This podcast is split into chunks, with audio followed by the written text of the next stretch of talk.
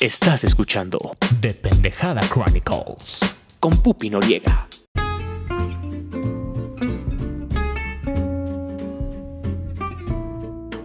Bienvenidos a The Pendejada Chronicles, yo soy Pupi Noriega. Espero que estén a todo darks, al millón, porque al 100 cualquiera. Que hayan disfrutado su fin de semana, que hayan descansado si es que así lo prefirieron hacer. Y fue otro fin de semana de loquear con la cobijita hecha taquito, viendo la televisión, desconectando el cerebro, siendo felices. Amigos, me he dado cuenta que los primeros minutos de cualquier episodio de The Pendejada Chronicles básicamente son como cualquier episodio de Los Simpson y lo que les cuento no tiene absolutamente nada que ver con lo que a continuación se les cuenta, ya sea el lobo hombo, ya sea platicar de películas, este bonito noticiario extraordinario de confianza, donde nos sentamos amablemente a platicar a manera de chismecito rico, sin tanta complicación y sin medirnos la pinga, cuestiones sobre cultura pop, películas, series que les recomiendo mucho, o hablando sobre cómo curar un corazoncito roto. Entonces, bueno, vamos a inaugurar los primeros cinco minutos de cada episodio. Es como un que todo México se entere que era una sección de la televisión abierta aquí en México en la cual payasitos salían a la calle, le ponían el micrófono en la jeta a las personas y cuéntenos, que todo México se entere, ¿qué quiere que sabemos? Y mandaban saludos o andaban ahí quemando a la gente. Era muy divertido. Entonces vamos a hacer un que todo el mundo se entere, porque pues aquí en The Pendejada Chronicles nos escuchan en 51 países, eso me pone muy contenta. Los micrófonos de The Pendejada Chronicles están más que abiertos para que nos compartan absolutamente cualquier cosa que ustedes quieran. Hay un link en la descripción de cada audio, de cada episodio, entonces pueden dejar ahí sus bonitos comentarios. Si tienen algún negocio, alguna red social donde quieran que lo sigamos, todo. Échenos sus comentarios, sus saludos, sus preguntas, sus sugerencias. Me encantará conocerlos, por favor. Me encanta saber quiénes son. Apapáchenme un poquito. Luego me siento triste de nada más estar aquí sentada yo hablándole sola a la pared. Please, háganse saber quiénes son. O mándenme audios por WhatsApp. Yo los subo a los episodios. Entonces, hagamos estos que todo México se entere, que todo el mundo se entere, cinco minutos de absolutamente nada que tenga que ver con el episodio. Quiero inaugurar esta bonita sección contándoles un chismecito. Así es que agarren su chal, su taza de peltre, agarren su cigarrito, vamos a contarles un chismecito mágico de mi edificio. Amiguitos, ¿alguna vez se han hecho la pregunta de cuál es su lugar en este mundo? ¿Cuál es su misión en esta tierra? Fíjense que yo llegué a la feliz conclusión de que mi misión en esta vida es ser la vecina chismosa. Yo soy una señora chismosa y me encanta.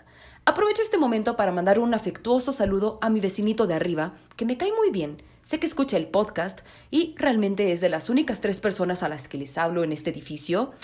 Y, carnal, no te escribí a las tres y media de la mañana en el momento de los hechos, porque no quería causarte un problema con tu mujer. Sin embargo, el chisme está re bueno. Yo lo vi de primera mano y aquí les va. Quiero que te enteres junto con todos los pendejos crónicos que tanto amo.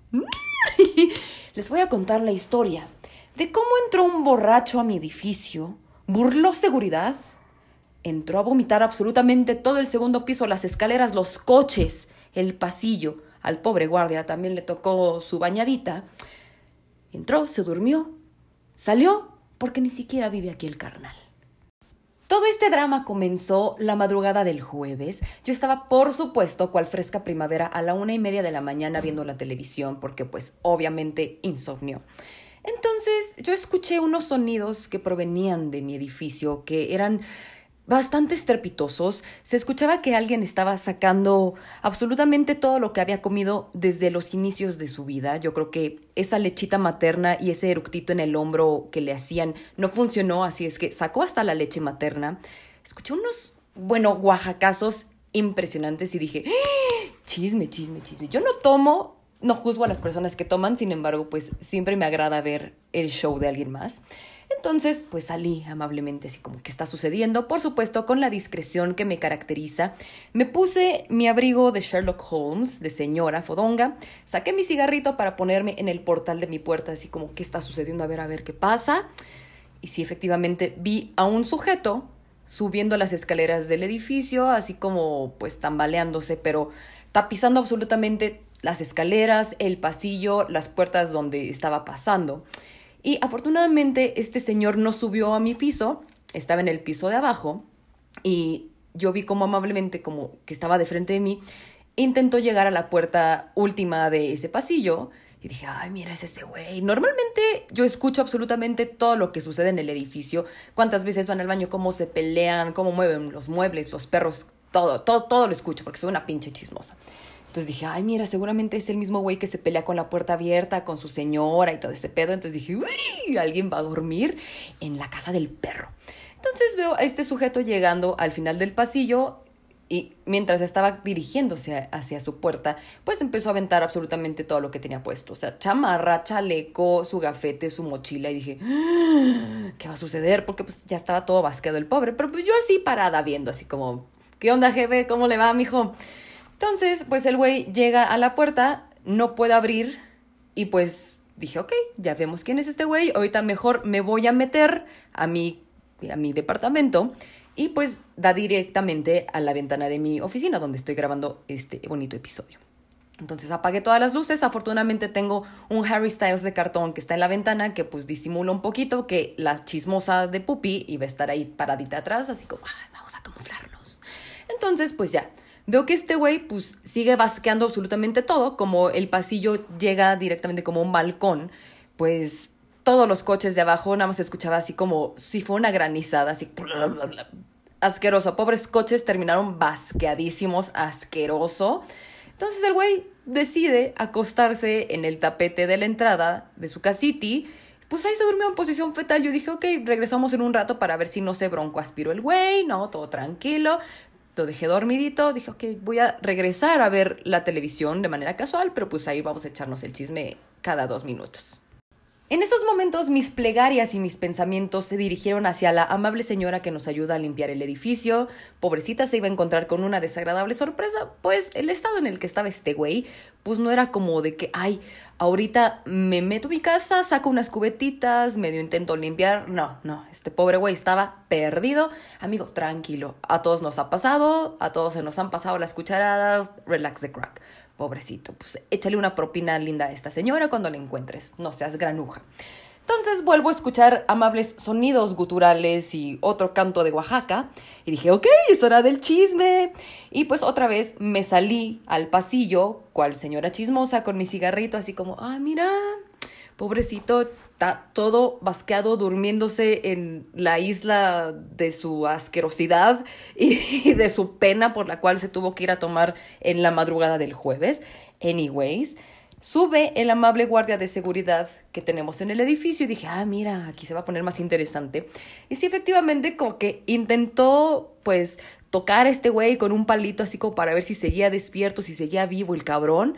Y yo dije, ok, es momento de sacar el celular, voy a tomar unas fotos porque quiero proteger a la amable guardia de seguridad, porque lo quiero mucho y no vaya a ser el diablo. Que este güey que viene en un estado tan inconveniente, mañana que ya esté consciente se dé cuenta como, ay, no tengo mi gafete, no tengo mi cartera, no tengo el celular, algo así, y trate de echarle la culpa a la amable guardia de seguridad que únicamente se acercó a él así, de verdad, con el piecito así como, hola señor, ¿todo bien? Pobrecito el olor, pobrecito se resbaló, pobrecito todo, asqueroso. Dijo, ok, voy a tomar foto amable. Y yo, buenas, jefe, ¿cómo le va? Oiga, sí le cayó un poquito mal, ¿verdad? Sí, señorita. Ay, no, pues qué mal, ¿eh? Uh, jijiji.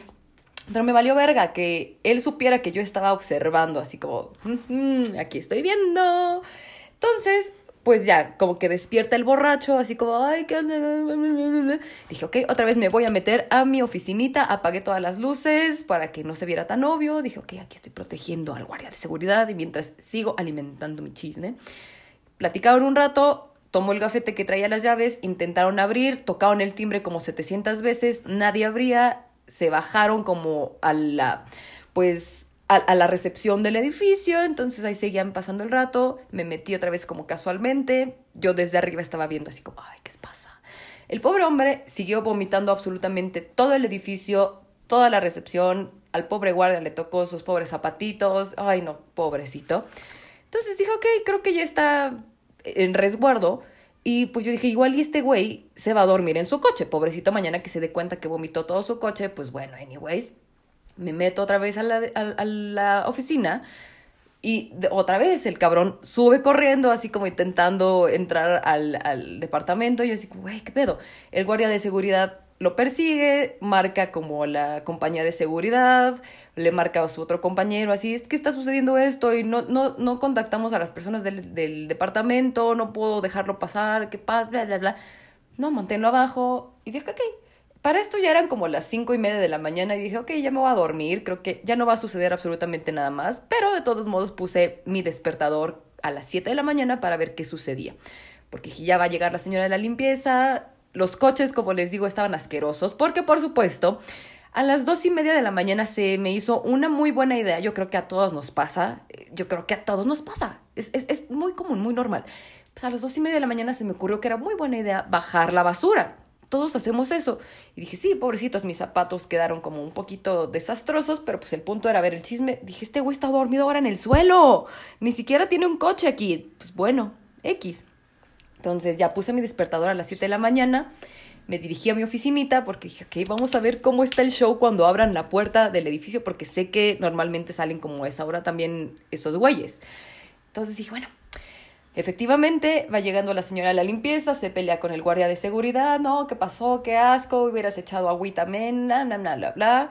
Entonces escucho cómo abren la puerta de, ese departamento donde el borracho se trataba de dirigir y sí, efectivamente, la señora que abre la puerta echa un gritote así, ¿qué es esto? ¿Qué pasó? ¿Qué asco? No mames, no, no. Y dije, híjole, va a haber pedo con el mariachi. Pero la señora dice un nombre de hombre. Y pues dije, ha de ser el borracho. No sé si ya se metió, no sé si sigue abajo, lo está llamando. No, amigos, del mismo departamento sale el señor mariachi y se quedan así como, ¿qué pasó? ¿Qué es esto? No mames, yo estaba contigo. No, no, no, porque de verdad, no saben amigos, qué asco. O sea, ese hombre comió muy bien, ese hombre comió muy bien el borracho. Entonces estaban ahí como, ¿qué está sucediendo? Le hablan al señor guardia de seguridad, llega la señora a la limpieza, se arma un desmadre. El señor guardia de seguridad le dice, no, pues es que su hijo, señor, mi hijo tiene nueve años, mi hijo está aquí mi esposo está aquí, o sea, no somos nosotros, esa persona no vive aquí, no tenemos roomie. yo, ¡oh! ¿Qué está sucediendo acá? Entonces, otra vez traté de sacar basura de donde pude, me bajé así como, ay, casual, ay, ¿qué pasó? Y le, le pregunto al señor, le pregunto, le pregunto al amable guardia de seguridad, oiga, ¿qué pasó? Se arregló el asunto con este señor. Es que eh, eh se salió, eh, eh, salió un coche y pues aprovechó para salirse. Yo estaba en mi cuartito de guardia de seguridad y pues se salió el güey. Y, la verdad es que no sabemos ni quién es. Y amigos, es la fecha que nadie sabe absolutamente quién chingos es. O sea, yo tengo las fotos y todo ese pedo, pero pues nadie me las ha pedido. Porque, por supuesto, otro, otro aspecto de este edificio es que yo, yo fui largada del chat de vecinos porque soy una chismosa y porque tengo pedos con la vecina pendeja de abajo. Ese es cuento para otro episodio, ese es maravilloso porque me largaron del chat de vecinos. Y le pregunté a mi papá, que él sí sigue en el chat, le dije, Pipín, alguien preguntó algo, alguien dijo algo, porque de verdad se quejan absolutamente de cualquier ruido, de cualquier cosa. Dije, seguramente aquí alguien ya armó a la araca de que un borracho empezó a hacer un desmadre a medianoche. Nadie. Y es que me dice mi papá, es que realmente la chismosa de tu edificio eres tú.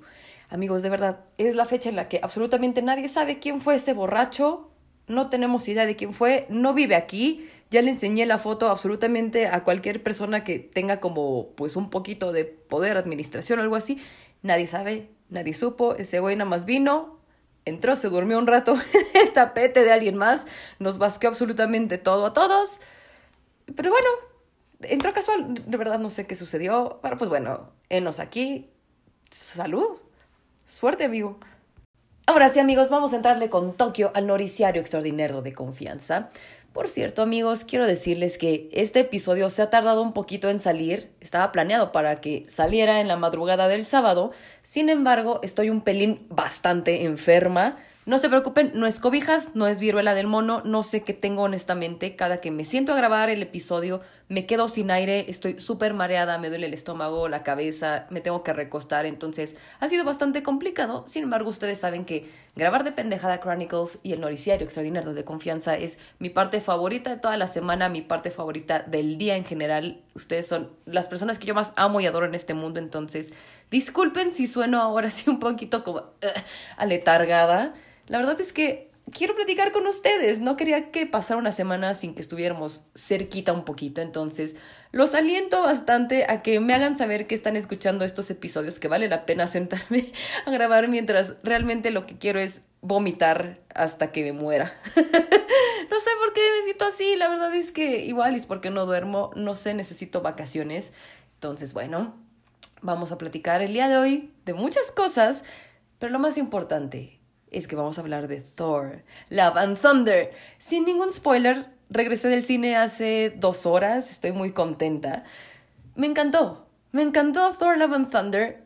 Estoy muy contenta porque en el primer noticiario extraordinario de confianza que grabé hace unos meses, pues platicábamos un poquito sobre la falta de promoción o que de verdad Marvel entendió que no tiene que sobreemocionarnos y sobrecargarnos de información y que lo que sabíamos era que estaba bastante basado en ciertos cómics de Thor y sí efectivamente así es la película. Entonces, quienes son muy seguidores de los cómics o ya más o menos tuvieron la oportunidad de googlear o de que en alguna plataforma que ustedes sigan, que no es precisamente el noticiario extraordinario de confianza, pues de ver la historia de Mighty Thor, pues entonces no les va a sorprender tanto lo que van a ver en pantalla. No le quita en absoluto que sea una película maravillosa.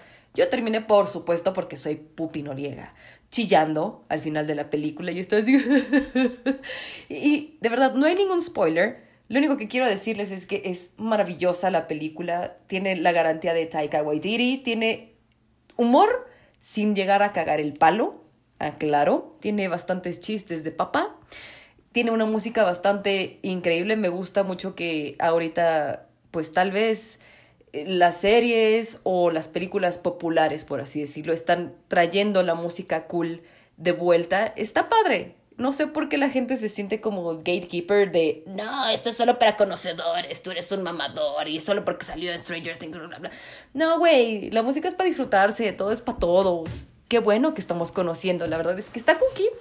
Y sí, parte como de esta nueva etapa que tiene Thor junto con los Guardianes de la Galaxia y esta presentación de, de ellos mismos en esta fase de Marvel. Bien cookie, sí tiene este toque de glam rock padre, la verdad es que me encantó.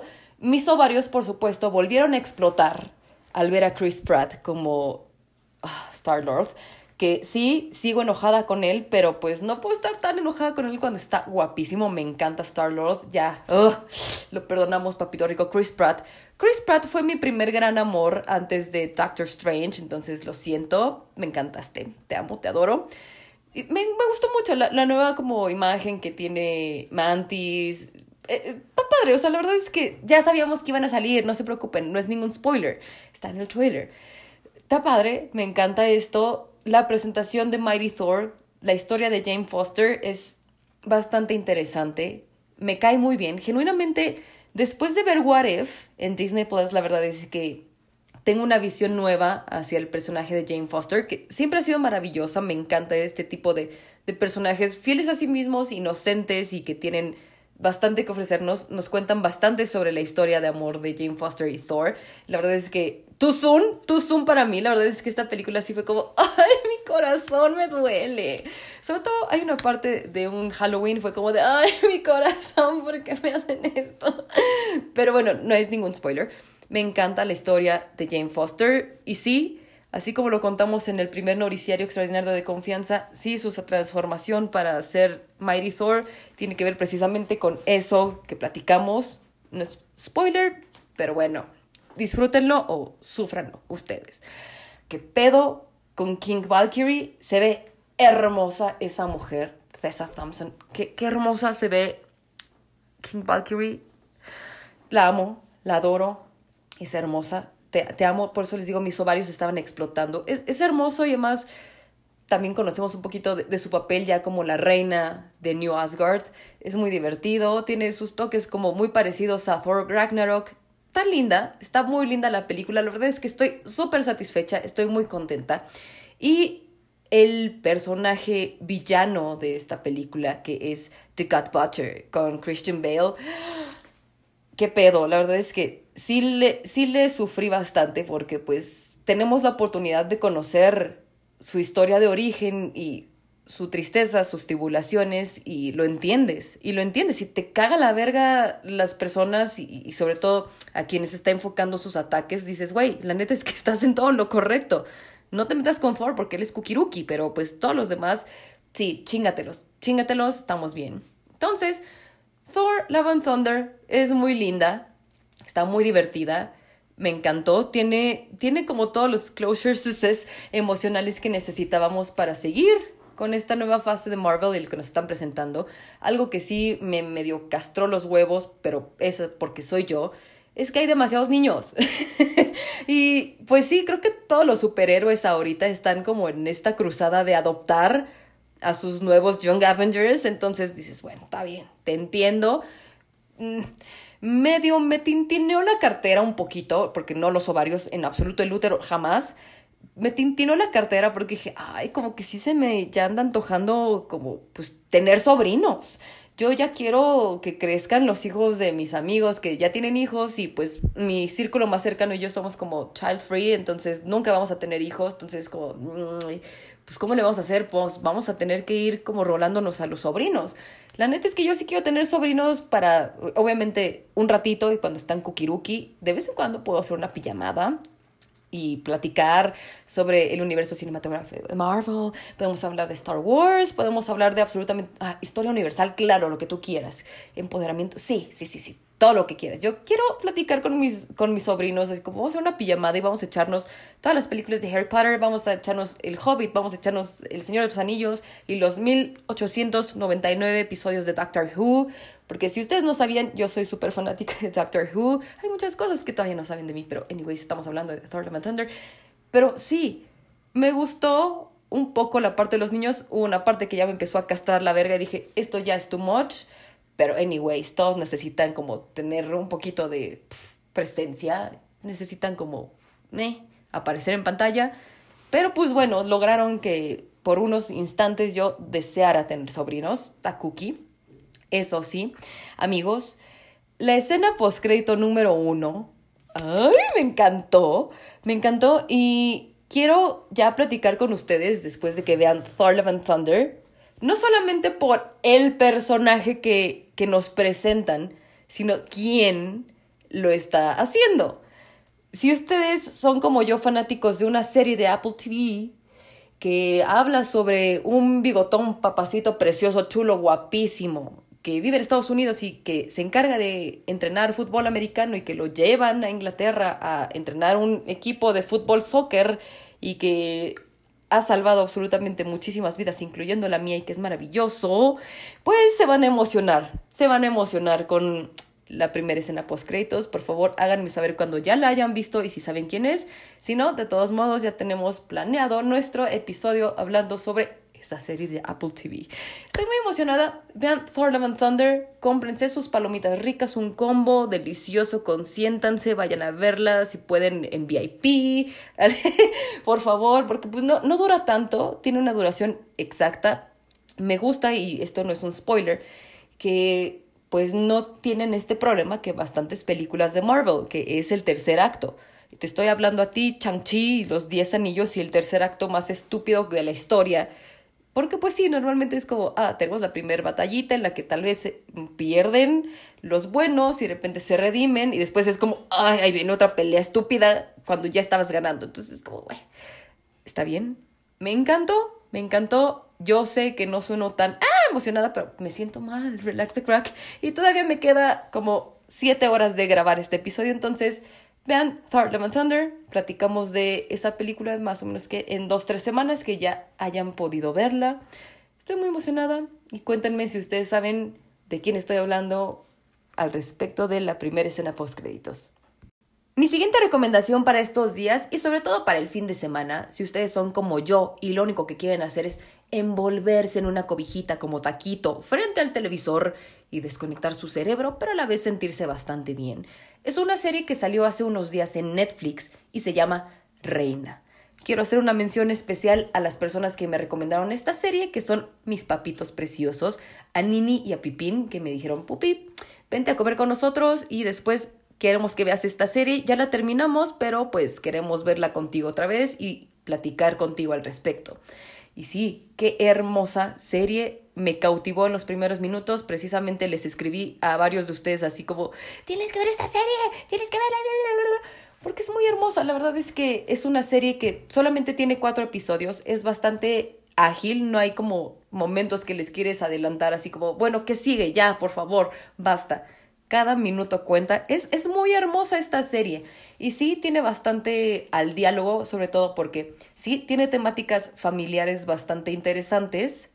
Tiene un acercamiento bastante respetuoso a la comunidad LGBT, que es algo que a mí me, me cautivó muchísimo. Y sí, tengo bastantes cosas que platicar con ustedes sin arruinarles la historia y porque es algo que me quedé pensando todos estos días y esto, estos días que no pude grabar, precisamente me ayudó como a digerir un poquito lo que les quería decir. La primera vez que grabé el episodio, pues sí, era un rant un poco, pues no sé, demasiado pasional y siento que no era como correcto publicarlo y que saliera todo así, mi vómito verbal. Sin embargo, pues bueno, voy a rescatar algunas cosas que tenía planeadas en ese episodio, pero bueno, les voy a contar de qué va Reina sin spoilers y sin arruinarles la experiencia. Por favor, dense la oportunidad de verla. Reina nos platica sobre un sastre polaco que vive en Francia y que es exquisito en absolutamente todo lo que hace. Desde que se despierta, su vida es un ritual de, de, de verdad, de, de elegancia, de disfrutarlo paso a paso, de que él es completamente feliz con lo que hace es un sastre que de verdad es el mejor, el mejor en, en cuanto a lujo, en cuanto a detalles y en la experiencia que ofrece en su taller boutique. Y ahí también quiero decirles algo que me saltó mucho hacia la vista. Hay un personaje que, si ustedes también son seguidores de otras series de la comunidad LGBT en Netflix, pues van a decir, ¡Hey, yo te conozco! ¡Qué emoción! Y tengo ahí la duda entre saber si esta otra serie que es bastante grande en Netflix y que tiene como bastantes franquicias ya alrededor del mundo de esta serie, pues si tienen algo que ver con la producción de esta otra serie de Reina, no sé, si ustedes saben algo al respecto, por favor, compártanlo. La verdad es que no he querido yo investigar porque tengo la esperanza que alguno de ustedes, pendejos crónicos, que está viendo la serie, pues me pueda decir eso al respecto, para saber que están aquí, para saber que están presentes. Pero me dio mucha emoción ver a ese personaje y sobre todo lo que, lo que significa en el mundo. La verdad es que esa otra serie es muy linda. Creo que luego podemos platicar un poquito más al respecto. El caso es que este sastre en la mañana es maravilloso en su, en su boutique y tiene su ritual de desayuno, paseo con mi perriti, estoy muy contento con lo que hago, soy elegantísimo, de verdad, tiene un closet de envidia maravilloso. Y en las noches, él es drag queen, él es una estrella de los escenarios en París, entonces es maravillosa la familia que forma con las otras drag queens y cómo todo el mundo lo adora, porque más es una persona que ya es de bastante avanzada edad y este respeto con el que lo apapachan y con el que él también ha decidido vivir su verdad es hermoso, de verdad, es, es bastante gratificante verlo y sobre todo porque vamos también a vivir un poquito sobre cómo es que él se descubrió y cómo tomó varias decisiones y cómo las consecuencias de estas decisiones para él vivir su verdad y él vivir feliz, pues le empiezan como a empezar como a querer cobrar factura.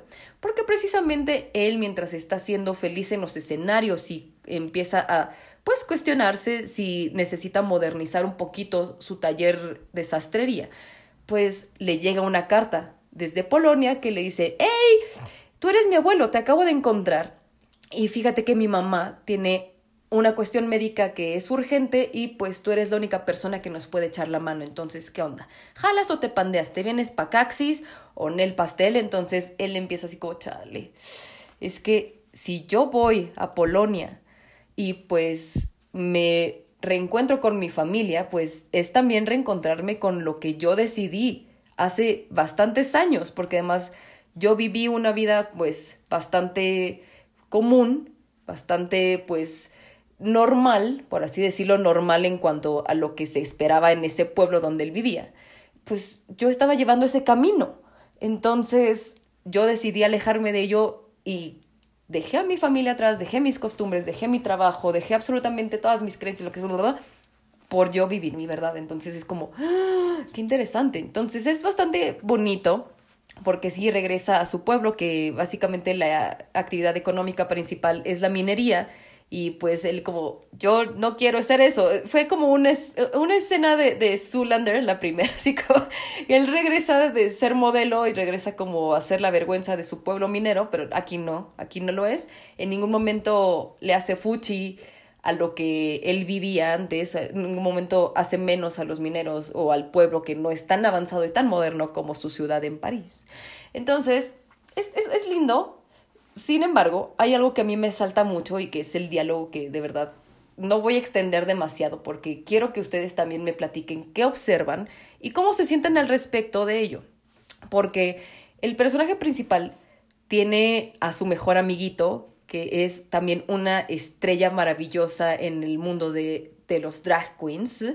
Entonces, eh, este personaje, su mejor amigo, que es maravilloso, entrañable, lo amo, lo adoro, me encanta, me fascina, pues tiene una historia que no conocemos, honestamente, no conocemos, vemos quién es en este momento y cómo se, cómo se muestra al mundo viviéndose con todo su esplendor.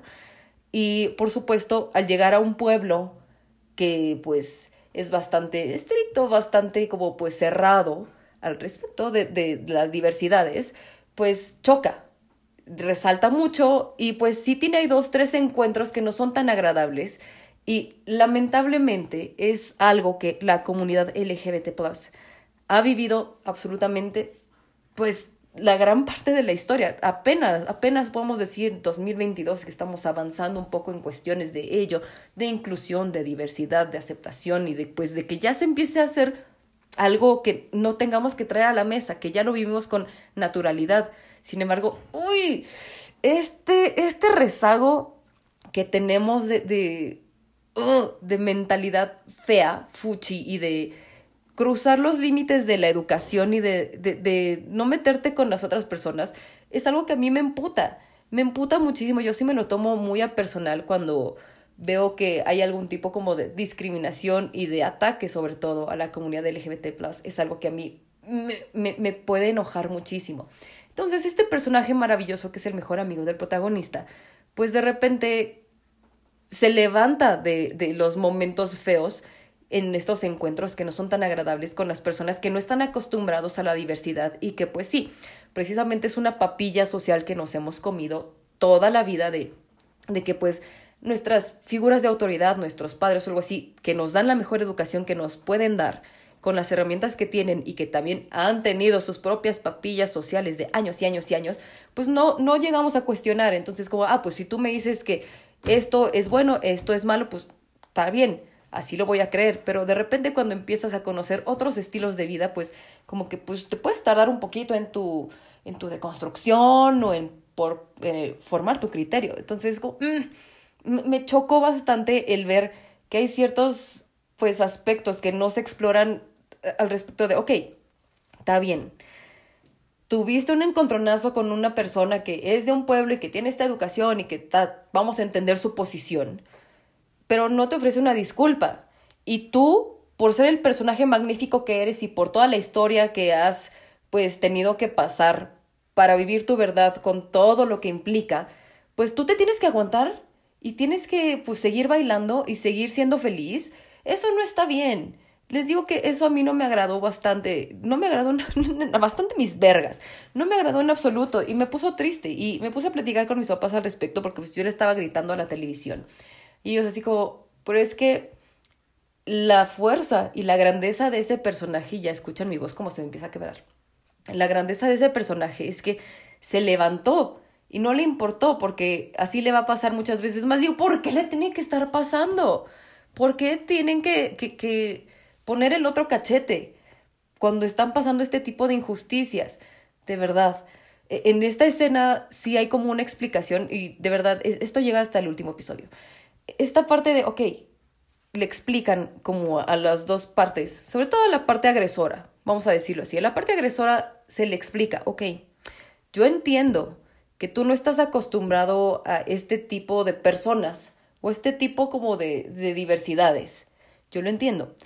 Y esta otra parte, esta otra persona que está implicada en este pues altercado, va a respetar absolutamente todos tus límites y entiende que tú tal vez no estás acostumbrado, no estás familiarizado, no te sientes cómodo, entonces él va a respetar tus límites, él va a estar bien contigo, bla, bla, bla. Y es como, güey, pero también tú te entiendes, la otra persona, pídele una disculpa, ofrécele una pinche disculpa.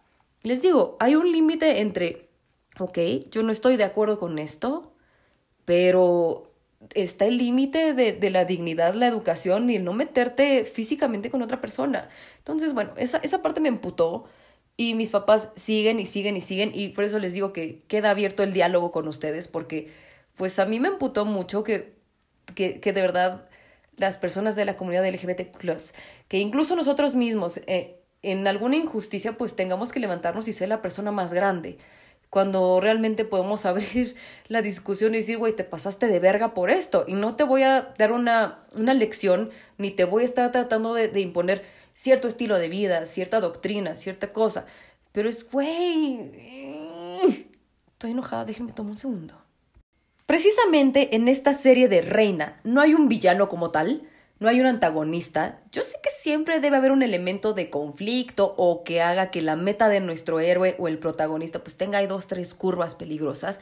En esta serie no lo hay. La verdad es que todo el pueblo agarra el pedo bastante rápido, a pesar de que sí, podemos decir que el antagonista puede ser este pensamiento pendejo, mágico, machista de, pues está bien mientras no te metas conmigo, mientras no me intentes besar, mientras no me intentes ligar y pues sí, esta reticencia a tratar de como entender la diversidad puede ser es el antagonista.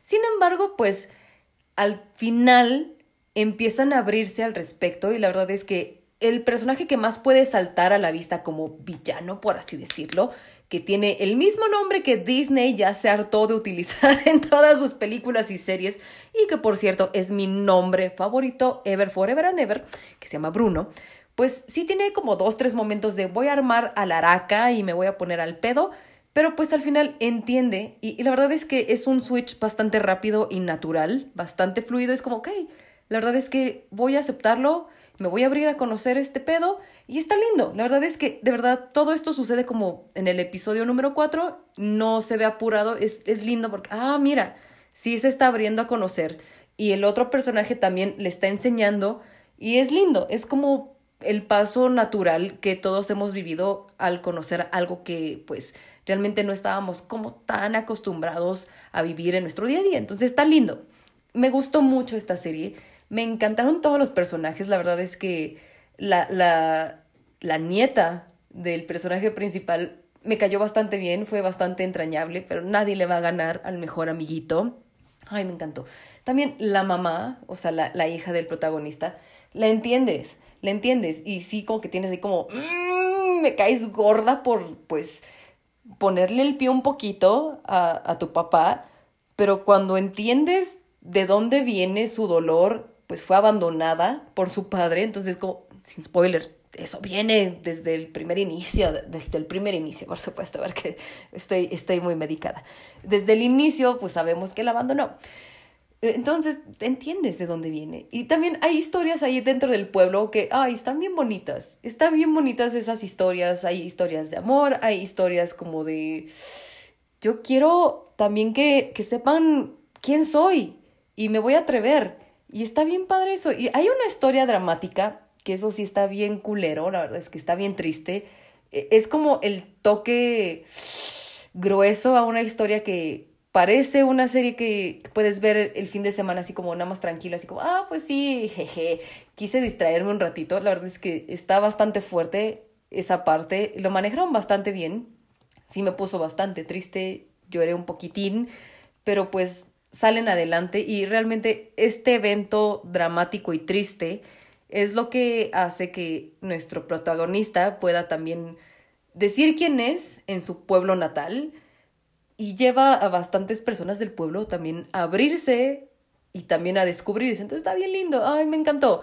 Me encantó. Y, sobre todo porque al final hay una frase linda que me dio mucha risa, que es como los drag queens salvaron un pueblito pequeño en Polonia y estuvo bien lindo. Entonces, ah, RuPaul, gracias.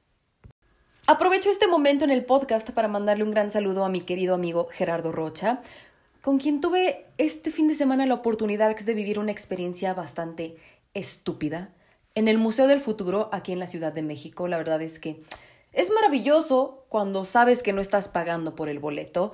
La verdad es que no entiendo el por qué existe. Yo sé que ahorita está muy en boga este tipo de experiencias inmersivas en cuanto a los museos, como Money and Friends y como lo tuvo Dali en su oportunidad, como la experiencia de Frida. El Museo del Futuro, la verdad es que yo no lo recomendaría, a menos que seas un influencer que necesite fotos mamalonas. Pero bueno, la verdad es que yo no pagaría esa cantidad de dinero por una sala que sí vale la pena, en la cual te puedes tirar en el suelo, es una sala oscura, te sientes como que estás en el afterlife de Pantera Negra, lindo, bonito, precioso, te echas ahí un ratito, escuchas ruiditos lindos, lluvia, ay, qué bonito, una relajación guiada y pues sí, como una buena tienda de Abercrombie and Fitch, pues te echan ahí como perfume de maderita, rico, lindo, pero pues después sales y es como, ¿qué es esto? Y pues te tratan como de convencer de comprar NFTs y cosas así. La verdad es que no me gustó en absoluto el Museo del Futuro. Yo sé que es muy respetable la visión de los creadores y que mantener una exposición y unas instalaciones así de, de, de tecnológicas, por así decirlas, pues es caro. Entonces tienen que cobrar su dinerita. Pues Luz y Fuerza del Centro ya no les está apoyando. Entonces, no sé, yo no iría, yo no iría otra vez. No más iría a pitorrearme otra vez con Gerardo porque la verdad es que es una de las personas más interesantes que he conocido en estos últimos años. Me encanta compartir contigo acerca del mundo de los cómics, de películas y sobre todo del humor N3 que nos caracteriza. Entonces es una gran adición a mi vida Gracias por llevarme al Museo del Futuro. No lo volvería a hacer, pero muchas gracias. Entonces, esa es la no recomendación de este fin de semana. Pero pues bueno, vamos a seguirla con las cosas que sí les recomiendo. Quiero platicar con ustedes sobre una de mis películas favoritas que ya salió hace bastantes años, sin embargo, con este mismo tenor de seguir platicando de superhéroes, de personajes entrañables y sobre todo de acercarnos otra vez a la música chingona gracias a las series, a las películas y a personas que son suficientemente abiertas para compartir sin tener que medirse la pinga, pues estamos hablando de Megamente, que viene gracias a DreamWorks Animation, los mismos que trajeron Shrek, Madagascar y esta cochinada que yo no entiendo por qué es tan famosa, los Minions, entre otras películas más de animación interesante que igual tienen personaje principal, un villano favorito al parecer y pues un personaje femenino bastante fuerte e interesante. Me encantan, me encantan las películas de DreamWorks, la verdad es que son divertidísimas pero nadie le gana a Megamente y les voy a contar por qué. No voy a hacer como un análisis tan profundo ni nada, pero les voy a pues tratar de enganchar porque me encanta esta película. La verdad es que la amo, la adoro, de verdad.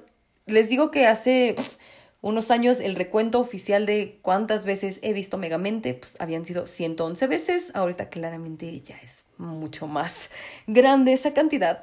Pero bueno, me encanta, me encanta Megamente y les voy a decir por qué. Si ustedes no han visto Megamente, pero les entra la curiosidad después de este episodio y quieren darle una oportunidad, la pueden encontrar aquí en México en Prime Video. Ya me eché un clavado en la VPN a los países que amablemente nos escuchan y lo pueden encontrar en Netflix, en HBO Max, pero principalmente está en Prime Video. Pues se van a dar cuenta que hay muchas cuestiones sobre el personaje de Megamente que una servidora, o sea, Johnny Merengues, pues he adoptado en mi día a día y me di cuenta hasta hace unos días que la volví a ver. Dije, ah, eso me lo chingué de megamente. La verdad es que, ay, es de mis personajes favoritos, me encanta. Y creo que una de las cosas principales que caracterizan a Megamente es que habla con las nalgas. O sea, habla muy mal, inventa palabras y se las saca del culo. Y de verdad, muchas palabras que él dice mal pues ya las adopté en mi día a día, como la palabra palmolitas. Mis amigos y yo siempre decimos, vamos al cine y queremos palmolitas. Entonces, bueno, anyways, se van a dar cuenta de que Megamente es un, es un personaje que per se no es un villano, sin embargo, lo han orillado a hacerlo. De eso va la película, sin spoilers y sin arruinarles la experiencia de una maravillosa película que precisamente va como en contra de, lo que siempre nos muestran de, ah, pues eres el héroe y tienes que vivir las tribulaciones de héroe para llegar al triunfo al final de la película. Al contrario, Megamente nace en un planeta mágico que está en destrucción y pues sus padres lo mandan a la Tierra, pero pues también en ese momento, muy al estilo de Superman, otro niño de otro planeta quebrado, pues es mandado a la Tierra. Entonces, los dos tienen absolutamente todas las posibilidades y oportunidades de tener cualquier tipo de vida. Sin embargo, pues él, que está destinado a la grandeza, megamente, dicho por sus padres cuando lo mandan en su pues capsulita espacial a la Tierra y que le dan como a su tinguilín, pues es como tú estás destinado a la grandeza, pero pues megamente no lo termina de escuchar y él termina chocando con esta misma cápsula espacial de Superman, así como de, ay, sí, don Bondadosín, terminan chocando y se van a lugares distintos.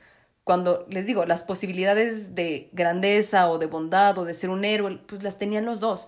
Sin embargo, pues este choque místico musical de, de las capsulitas, Megamente termina en la prisión para criminales superdotados y pues Metroman termina en una casa super nice, así, el lujo extremo, los papás así como de, ah, sí, me vales verga, ¿qué quieres? ¿Un cochecito? Sí, ah, bueno, está bien. Entonces, aquí se delimita como que uno va a ser el villano, uno va a ser el superhéroe. Entonces, megamente, les digo, el per se siempre tuvo, pues, super inteligencia, todas las características para ser un superhéroe. Sin embargo, pues, la vida lo llevó a ser un gran villano. Y todos los elementos en su, en su ambiente, pues le reforzaron esta idea de, pues, tú eres de los malos. Y pues sí, se la creyó. Y pues sí, esta rivalidad que nació desde las capsulitas en el espacio, pues en la Tierra se vuelve a encontrar con Metroman y es como, pues tú y yo nos vamos a perseguir toda la vida, toda la vida vamos a estar peleando entre tú y yo, pero pues bueno, Megamente trata de luchar contra esta naturaleza que él cree que tiene de ser un villano, hasta que dice, no, ¿sabes qué? La neta es que ser malo es para lo que sí soy bueno, entonces yo voy a ser el mejor villano de absolutamente todos, no mi villano favorito. Sin embargo, aquí sí es como el primer acercamiento que yo, al verla 789 veces, pues me he dado cuenta que fue la primera vez que trajeron la palabra Minion al mundo de DreamWorks, porque el mejor amiguito de Megamente, pues en inglés es Minion, pero aquí no lo es. aquí no lo es. Pero, ay, no, me encanta Megamente, me encanta Megamente. Entonces, de eso va, de cómo Megamente, pues, está reforzado toda la vida de, pues tú vas a ser villano, vas a ser el mejor villano y se la cree y tiene absolutamente todo el intelecto, tiene todo el carisma, le encanta la música, las entradas chingonas y, pues es feliz haciendo lo que hace hasta que de repente, un buen día, porque él es ah, maravilloso, es genio criminal, amo de toda la villanía y totalmente guapo. Eh, eh me causa conflicto que sea azul y pelón, pero bueno, anyways. Él de repente, pues, siempre pierde. Pero un día, su plan sale bien. Entonces él se queda así como, ¿y ahora qué voy a hacer? ¿Qué voy a hacer yo? Porque gané, soy el villano que salió ganando. Entonces, ¿qué sigue? Y esa es como la cruzada de Megamente el resto de la película. Genuinamente el plan de Megamente jamás fue vencer a Metroman. Metroman es este güey que es como Superman, el niño con el que chocó en la capsulita espacial, que terminó en la casa rica y que desde que van a la escuela para niños superdotados, pues trató de apantallar a los niños babotas y a la maestra con sus toques de exquisitez y que pues maltrataba a Megamente, hacía que los demás lo excluyeran de cosas lindas. Ay, esa parte me pone bien triste, pero anyways, realmente tienen una relación como de Joker-Batman de nos vamos a perseguir toda la vida y así funcionamos. Me caes muy bien, te quiero de alguna manera, entonces nunca te voy a hacer realmente tanto daño como para destruirte. Sin embargo, pues un plan si le sale bien a Megamente, destruye a Metroman y pues se queda en shock junto con toda la ciudad de Metrociudad, que realmente Megamente lo dice mal, dice Metrocidad. Me encanta cómo habla. Se saca palabras de las nalgas como alguien aquí en este podcast. El caso es que pues Megamente pues se queda aburrido de pues ya robé, ya pintarraje los museos, ya hice un desmadre, ya tengo aterrorizados a todos y es cuando entra el personaje femenino que es Roxanne Ritchie, que es como un símil de Luisa Lane, porque también es reportera, decían que tenía una relación con Metroman, que realmente no. Entonces, Roxanne Ritchie está así como, güey, alguien tiene que detener a Megamente y pues en ese momento Megamente también tiene como su meltdown, así como, pues es que ¿cuál es el sentido de mi vida si ya gané? A mí lo que me gustaba era perseguir a Metroman y que me capturara. Era muy divertido y sobre todo como que tener este tipo de interacción con Roxanne Ritchie, pues me gustaba también. Qué lindo, me gustaba secuestrarla, que viniera Metroman a rescatarla. Entonces, pues después de una disertación existencial en una de mis escenas favoritas y que repito muchísimo, que tiene una disertación existencial con un pajarito con sombrerito, así tal cual lo dice. Yo te comprendo, pajarito con sombrerito. Ay, por favor, cuando vean esa escena, piensen en mí. Se queda como de, ok, un héroe no nace, un héroe se hace. Entonces, pues yo que soy un amo de la villanía y una mente maestra, pues voy a crear un superhéroe para perseguirnos. Está bien, me voy a divertir con eso. Entonces, crea a un superhéroe gracias a Caspa que tiene la capa de Metroman y dice, ok, vamos a darle a un ser humano común y corriente todos los dotes de Metroman y pues nos vamos a pelear, yo lo voy a entrenar para tratar de vencerme, entonces está lindo, ya voy a tener como un objetivo en mi vida.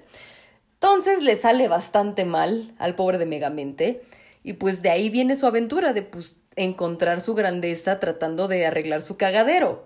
Y está bien padre, está bien padre esa parte, sobre todo porque en el Inter tiene otro tipo de interacción con Roxanne Ritchie, pero no como Megamente, sino adopta, secuestra a otro personaje que me encanta, por cierto, o sea, como que ñam, ñam, ñam, ñam, guapísimo porque es un nerd con lentes y ya saben que es el tipo de hombre que me gusta.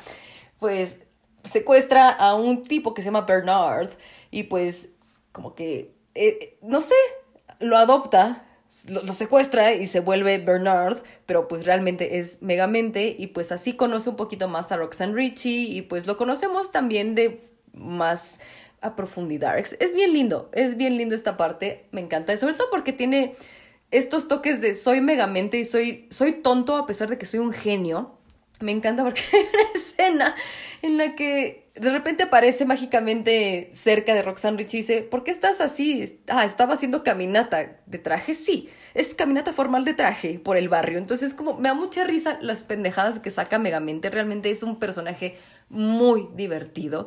Y además, tengo que decirles que es una de las joyas del doblaje en México, por así decirlo. Yo creo que el doblaje en México es bastante lindo. Me encanta que es de los idiomas más neutros para el doblaje, entonces creo que muchas personas que nos escuchan alrededor del mundo pueden acceder a este doblaje en las plataformas. Es muy divertido, es muy lindo, me encanta, me encanta el doblaje Megamente. Se echa unas pendejadas crónicas, me, me encanta, me encanta. Y también hay una escena en una biblioteca que me parece que es de los primeros acercamientos que tenemos al foreshadowing, que es esta parte de ocultar cosas en las partes de atrás, como en los libros, en los, en los cuadros, en lo que está viendo los personajes en la pantalla atrás, bla, bla, bla, que te van como demostrando cosas que van a salir a futuro o que te están demostrando la respuesta. No sé si me estoy explicando. Aquí hay un foreshadowing en esta escena en la biblioteca porque están platicando sobre experiencias de Megamente, no sé por qué, Roxanne Ritchie y Bernard, y Bernard se esconde atrás de un libro que dice Megamind Unmasked que tiene en la portada a Megamente y se esconde y es como, güey, es tan bonita esa escena. Creo que nadie lo notó en su momento hace más de 10 años. Pero yo sí, porque dije, ay, qué bonito. Él es Megamente realmente. Ay, qué boniti, qué boniti, qué boniti. Me encanta. Me encanta de verdad la relación que tiene con su mejor amigo. Es hermosa, a pesar de que sí hay una escena a la que le adelanto, como todas las películas, porque pues siempre tiene que haber un elemento de conflicto se pelea con dos de sus personajes más cercanos y queridos, el pobre de Megamente. Y ahí la adelanto, la verdad, porque no me gusta sufrir. No me gusta ver sufrir a los personajes que tanto quiero, entonces le adelanto. Y precisamente al final de la película, sin spoilers, hay un momento en el que Roxanne Ritchie le grita a Megamente, ¿te acuerdas la noche en la que... Y Megamente así, realmente lo estás trayendo a colación en este momento, pero pues tiene un punto que lo saque. Entonces, es una gran película, lo amo, lo adoro. Y también tenemos un acercamiento a Metro Man, a que nos cuente un poquito de esas cosas que, a pesar de llevar más de 10 años siguiendo el universo cinematográfico de Marvel y el universo que se empieza a extender sobre DC Comics, pues no conocemos tanto sobre los superhéroes.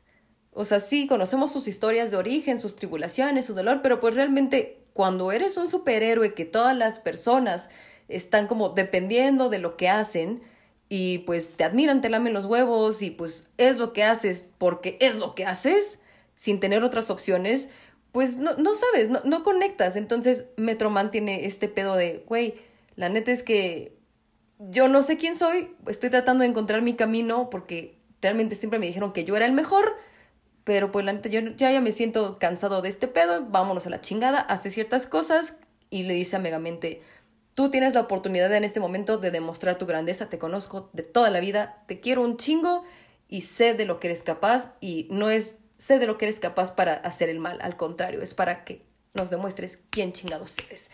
Ay, es muy maravilloso. Sobre todo me da mucha risa. Al final hay una frase que dice cierto personaje que no voy a decir porque no quiero spoilear, pero si ya saben de quién hablo, háganmelo saber. porque está así como parado viendo cierto acto, que están así como haciendo la develación de cierta algo, y le dice, oye, mi hijo no puede ver, y el otro así como, ah, ok, sorry, güero. Y se voltea así como, me vale verga, pero pues todo el mundo aplaude porque es una escena entrañable y es como el final y todo el mundo está aplaudiendo. Entonces me da mucha risa que igual les valió verga. Es, una película muy divertida, la verdad es que es una película muy divertida, tiene bastante que enseñarnos. A mí de verdad sí me deja como muchas cosas que pensar sobre nuestro camino, sobre lo que podemos hacer al respecto, sobre las decisiones que podemos tomar, no solamente planearlo para el siguiente lunes, sino desde este mismo momento ¿qué chingados vamos a hacer con nuestra vida? Me encanta. Me encanta el personaje de Roxanne Ritchie, el que termina siendo el malo de la película, me zurra los huevos, me zurra los huevos, creo que es un simp incel de estas épocas, lo odio, me caga los huevos, me da gusto que le haya ido tan mal, se lo merece por puto, culo, gracias. Desde siempre lo fue, desde siempre lo fue, o sea, no tuvo que meter la mano megamente, solamente pues le enseñó la verdad, sacó sus verdaderos colores. Ay, pero el mejor amigo, el mejor amigo, Sir Bill, lo amo, lo adoro. Lamento mucho que te haya tocado como cierto momento de tristeza en la película, pero realmente es un gran personaje, además tiene una relación bien chistosa con Megamente y se me dice, ¿cómo estás, guapetón? Y todas esas... Ay, lo amo, lo adoro, lo adoro, lo adoro, lo adoro. Y además, ustedes saben que una de mis palabras favoritas es holo, la digo desde hace muchos años antes de que Megamente saliera, entonces fue un bonito refuerzo de mi vida. Amo Megamente. Yo quiero saber si ustedes ya la vieron, qué opinan de esta película, si en su momento pues le pusieron atención, si realmente creen que está infravalorada, como yo opino que está. También quiero saber si le van a dar la oportunidad a que este fin de semana, si hay palabras que les da risa y cosas que piensan que se parecen a mí, no sé. Quiero saber qué opinan de Megamente. Quiero que me compartan sus opiniones. Hablando de superhéroes y un poco de villanos, ¿qué onda con los últimos dos episodios de The Boys? Estoy hablando de esta serie de Prime Video, que realmente no hemos platicado tanto al respecto aquí en The Pendejada Chronicles porque no sabía que a tantas personas que nos escuchan le gustaba esta serie, entonces no había tenido la oportunidad de dar mis dos centavitos. Honestamente, no quiero spoiler absolutamente nada, no quiero entrar a hablar de The Boys sin que ustedes me digan acerca de qué quieren que platiquemos. Sin embargo, les digo, aquí van mis dos centavitos al respecto. Me da mucha gracia cuando Starlight, sobre todo, dice Soldier Boy. Porque yo me imagino que dice Soldier Boy. Kiss me through the phone. Entonces, cada que alguien dice Soldier Boy, yo me imagino Soldier Boy. En la traducción, en el subtítulo dice caporal, realmente es Soldier Boy, o sea, como pues, niño soldado, que es como guiñingo medio a Capitán América.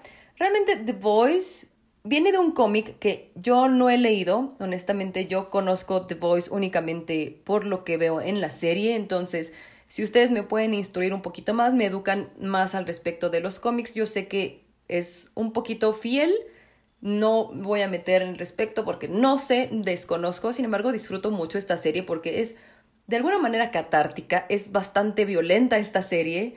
Si no la han visto, denle chance, sobre todo para pues medio limpiar nuestras cabezas acerca del mundo en general y también para reírnos un rato de los superhéroes que siempre tienen este toque solemne de oh, estoy cumpliendo mi función porque soy increíblemente bueno, al contrario es como soy un granuja y disfruto de mi posición de superhéroe y de los beneficios que me da que el público en general me esté lamiendo los huevos.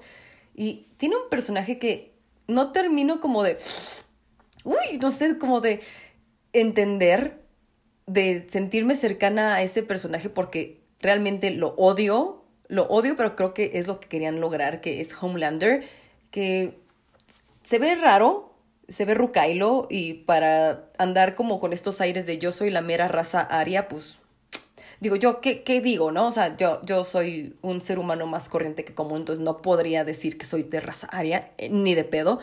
Pero este, este tono burlón de, pues yo soy la raza aria y la raza más pura que existe, entonces soy el mejor superhéroe del mundo, pues se está empezando a quebrar. La verdad es que me da gusto porque de verdad odio a Homelander, lo odio. No, les digo, estos son mis dos centavos al respecto porque muchas personas quieren que comente al respecto de Voice. Lo odio, odio a Homelander. Estoy sufriendo mucho por Queen Maeve. Estoy sufriendo un poquito con la historia de Frenchie y Kimiko. Sufro un poco, sobre todo cuando dicen su nombre. Lo siento, sorry, güeros, too soon para mí.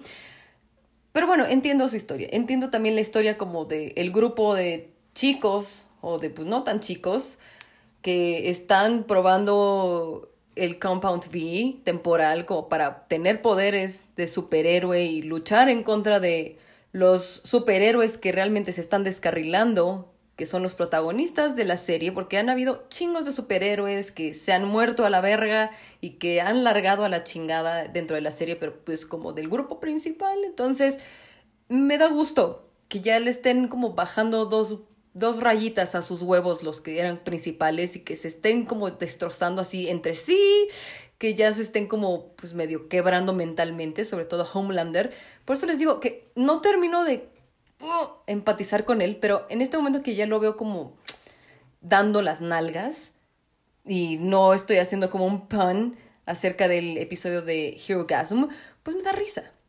La verdad es que pues no quiero quererte, no quiero quererte. Eso, yo creo que por eso estoy como en, no sé, estoy confusión mental porque no quiero quererlo, no quiero que me caiga bien, genuinamente lo odio, es como Nate Jacobs de Euforia, no quiero empatizar contigo, me cagas la verga, chinga tu madre. Me da mucha risa Starlight, que nada más prende sus ojos, pero pues realmente tiene su cruzada linda.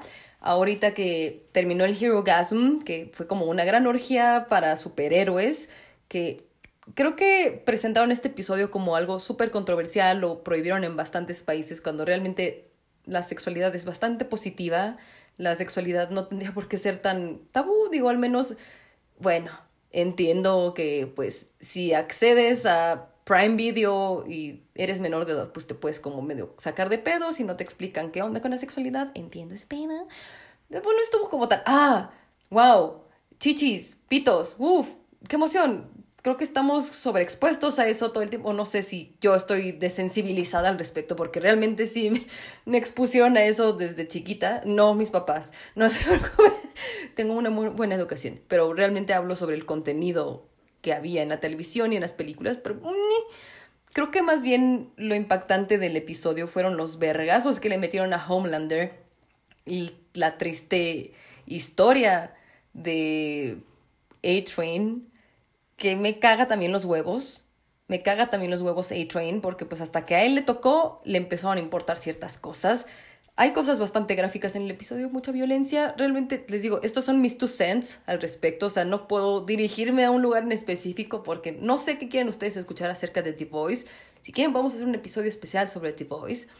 Lo que sí puedo decirles de el último episodio de The Voice es que una me encantó el manejo de las redes sociales en general de Amazon Prime Video, porque en las cuentas oficiales de Facebook de The Voice y como de Bot en Twitter, pues empezaron a sacar como comunicados al respecto de lo que pasó en el episodio de Hero Gasm cuando Starlight o Any January pues dice, esto es lo que está sucediendo en el mundo de los superhéroes y Bot puso un tweet así como todo lo que dijo esta mujer es porque está despechada, porque la cortó Homelander, entonces no le hagan caso, aquí en Bot somos súper lindos, jajaja.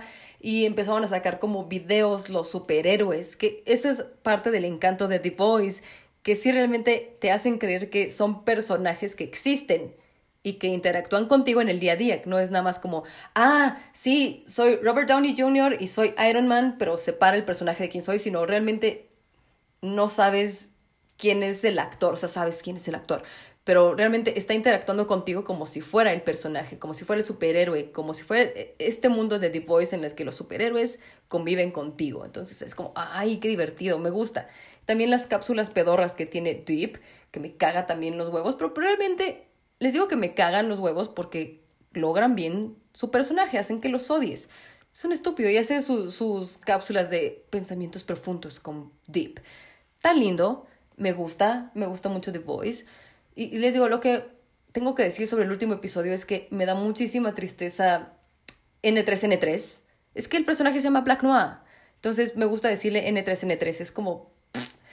N3N3 tiene una historia bastante triste y me, me dio mucho como, no sé, me rompió mi corazoncito ver que sus amiguitos imaginarios lo están ayudando como a llevar ciertos traumas e incluso la manera animada en la que están retratando estos traumas, pues te rompen tu corazoncito, es feo y es muy, ¿por qué empatizas tanto con personajes que no existen y que sí son malos? Sí son malos, está, está feo. esos son mis two cents acerca de The Voice. Lo que me quedo es, ya quiero, que ya, ya son las 2.17 de la mañana, entonces ya en unos minutos más ya podemos disfrutar de el último episodio de The Voice en Amazon Prime Video. Quiero saber qué quieren saber ustedes sobre The Voice aquí en The Pendejada Chronicles. Bueno, sí, quiero agregar algo al respecto del último episodio de The Voice. La verdad es que si ustedes son sensibles a ciertos temas respecto a violencia familiar, violencia hacia niños, así como en el quinto episodio de Moon Knight, que todavía no termino de superar, pues véanlo con un poquito de cautela. La verdad es que pónganse a jugar Candy Crush mientras ven el episodio de The Voice y salen ciertas escenas, porque sí están crueles, la verdad es que duelen en el corazoncito, la verdad es que hay un momento en el que The Voice se pasa de realista y se pasa de violencia y la neta es que, bueno, a mí ese tipo de cosas no me gustan, me ponen triste, entiendo que tienen que ver con la historia, pero ni, sobre todo casi va a ser el fin de uno de los personajes más queridos, al menos así lo veo yo, de toda la serie, entonces tengan un poquito de cautela al ver este tipo de escenas, yo solamente les advierto que va a suceder. Y ya para finalizar este episodio y con este mismo tenor sobre violencia, niños y sobre todo cosas paranormales, quiero recomendarles el teléfono N3. ¡Ah, qué buena película! ¡Qué pinche estrés! ¡Qué pinche miedo! La verdad es que Scott Derrickson, el director de la primera película de Doctor Esteban, pero pues que realmente su nicho es el cine de terror, lo logra bastante bien. Toda la película estuve espantada, estresada, angustiada, y aunque el final es bastante satisfactorio, realmente si te pones a pensar en que muchos personajes que ayudan a nuestro personaje principal a salir avante sufrieron muchísimas cosas y que además te hacen encariñarte con ellos, te deja un sentimiento bien agridulce. La verdad es que sales con un pesar muy grande de esa película. O sea, sí, sales pues emocionado porque te lleva por muchísimas cosas esta película, pero uy, si te sales no y sintiendo bien de la verga. Mi papá y yo corrimos del cine a ver Shrek 2 porque necesitábamos como pues sacar de nuestra cabeza la tristeza que habíamos vivido con esta película. Y sí, sé que muchas personas le tienen un poquito de miedo a ver esta película por los jumpscares. Hay tres, cuatro, y sí te sacan un buen pedo, un buen grito. En el cine así tal cual estábamos todos ¡Ah! y gritábamos ¡Ah! fue muy divertido porque estábamos todos como unidos unidos en este estrés nadie juzgó a nadie mi papá estaba al borde de su butaca yo partes de la película las vi con las manos en los ojos porque estaba muy estresada y lloré un chingo la verdad es que lloré un chingo por las historias humanas que estaban presentándonos. La verdad es que es una película muy buena, muy buena. Yo no veo películas de terror porque soy bien coyona, la verdad. Pero pues es que Ethan Hawke, te quiero un chingo. Ya deja de darme personajes que, que me hacen que te odie. Porque te quiero un chingo, eres buena persona. me da tristeza que te hacen encariñarte con todos los personajes a excepción del malo, que eso lo agradezco porque ya basta de empatizar con los malos. Quiero vivir mis emociones sin tener que ponerme los zapatos del otro. Ya basta de empatía, por favor. Entonces lo odias, lo odias. Me da mucha risa porque hay un personaje que me recuerda a José Antonio Badía de Leyendas Legendarias y que tiene que ver con el personaje malo. No se preocupen, no es spoiler. Me da mucha risa. Piensen, piensen en mí porque es como una relajación mental a todo el estrés que van a vivir viendo esta película. Es muy buena, de verdad no quiero hacer ningún spoiler. Es una gran película. La hermanita, qué hermoso personaje. Me cae muy bien esa pinche escuincla. Todos los demás personajes los amo, los adoro. Mm, qué triste. La verdad es que me da mucha tristeza esta película. Me siento mal. O sea, no por haberla visto. Me siento mal solamente de recordarla. Y creo que lograron bastante bien su cometido de espantarnos y de reflexionar en algunas cosas aunque nos sitúan en un pueblito en Colorado en los años 70, entonces hay cosas que siguen sucediendo. Y no sé, me da tristeza, me da tristeza, punto. Solamente quiero decirles que disfruté mucho esta película, me encanta. No sé si la volvería a ver en estos días, no. Por supuesto, en una pijamada sería como, ah, la mejor opción. Porque pues realmente creo que muchas personas buscan el cine de terror únicamente como para desestresarse. Esta película es como para pensarle un chingo, te deja una gran lección. Yo quiero saber qué lecciones deja. Quiero saber qué opinan del teléfono N3. Y hablando de, pues, niños, violencia y seres paranormales, quiero decirles que la vida me orilló a ver Stranger Things por primera vez en mi vida. Y déjenme decirles que lo mejor de Stranger Things es quitarla y ver otra cosa que te interese. Creo que lo mejor que me ha pasado con Stranger Things es que he podido dormir. No me gusta Stranger Things. Punto. O sea, no me gustó. No me gustó, ya la terminé. La empecé a ver el domingo, unas horas antes de ir a ver eh, teléfono N3, porque dije, ok, quiero meterme en este pedo de, de los niños, de un poquito más como de años 80, 70 ish, pueblitos y cosas paranormales no sé, no me gustó. No me gustó Stranger Things. Lo que me gusta de Stranger Things es el intro de Netflix, así como de Halloween. Me gusta el título de capítulo tal y acercándose a ti. No me gustó Stranger Things. Respeto a las personas que sí les gustan y que tienen como este fandom acerca de Stranger Things. No me gustó. No voy a ver la quinta temporada. Porque sí va a haber quinta temporada.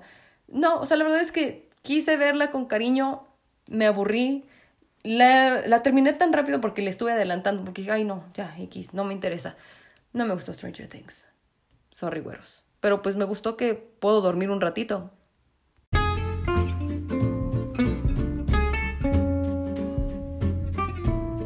Mis últimos tres centavitos antes de terminar este episodio son... Una, ya está Morbius en HBO Max. Ya saben, véanla bajo su propio riesgo. Yo les advertí, Puki les advirtió. Mm, quiero saber qué opinan de Morbius, el vampiro viviente. Dos, hablando de Puki, me compartió esta semana una noticia que decía el tiempo de duración de Avatar, El Camino del Agua, que se estrena en diciembre de este año. y nos estábamos pitorreando porque fue como, no, pues así menos la voy a ver. No voy a ver Avatar. O sea, ya vi Stranger Things, ya ese fue como mi sacrificio para esta segunda mitad del año. No pienso ver Avatar ni la primera, ni El Camino del Agua. No, no insistan más. O sea, no, no, ni aunque llegara Benedict, ni aunque llegara Chris Pratt, ni aunque llegara absolutamente nadie. No la voy a ver. Muchísimas gracias y menos sabiendo que va a durar tres horas y media. No la voy a ver. Sáquense a la chingada. Y mi tercer centavito antes de finalizar este episodio es decirles que me muero por ver Tren Bala. Ya quiero que se estrene Tren Bala. Quiero ver a Brad Pitt. Quiero ver a Aaron Taylor Johnson. Ya, por favor, quiero ver Tren Bala. Es así ya. Me urge. Se me cuecen las habas. Ya. Pienso que agosto está muy lejano, ya necesito que sea agosto. Quiero ver Tren Bala, se estrena el 4 de agosto aquí en la Ciudad de México, entonces estoy muy emocionada. Ojalá haya alguna convocatoria en algún cine, así de gánate un pase para verla antes o se estrene pues dos semanas antes, así como con Everything Everywhere All at Once, que se estrenó un poquito antes. También cuéntenme si ya la vieron, pero ya, Tren Bala es la película que más quiero ver en este 2022. Ya, por favor, te lo ruego, ya. Trembala, ya, estrénate, por favor. Muchísimas gracias, queridos pendejos crónicos, por haber aguantado mi divagación mental en este episodio, porque pues realmente estoy un poquito medicada, me siento bien de la verga, pero terminamos el episodio. No siento que me haya como mamado tanto, espero que así haya sido, que hayan disfrutado este episodio. Quiero saber qué opinan sobre las cosas que comentamos en este noriciario extraordinario de confianza. Los quiero con todo mi corazón. Muchísimas gracias por ser mi motivación en los días más tristes y más horrorosos de migraña, dolores de estómago, de gripa brutal y de, no sé, fiebre porcina. Los quiero con todo mi corazón. Espero que tengan un maravilloso fin de semana. Por favor, cuéntenme qué quieren que vea este fin de semana para que platiquemos la siguiente. Los amo, los amo, los amo. Eso es lo único que sé. Que tengan un maravilloso día.